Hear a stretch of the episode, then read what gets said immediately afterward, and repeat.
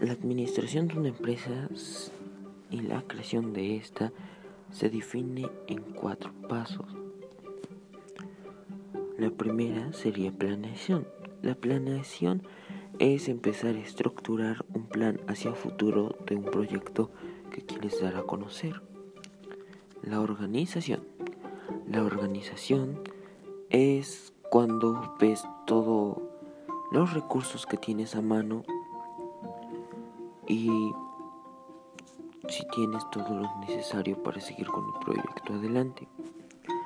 La dirección es donde entran los tipos de jefe. Los tipos de jefe son los que redireccionan el camino de la industria y dependiendo de qué tipo de industria y trabajo quieres llevar a cabo, es el jefe que podría llevar tu empresa.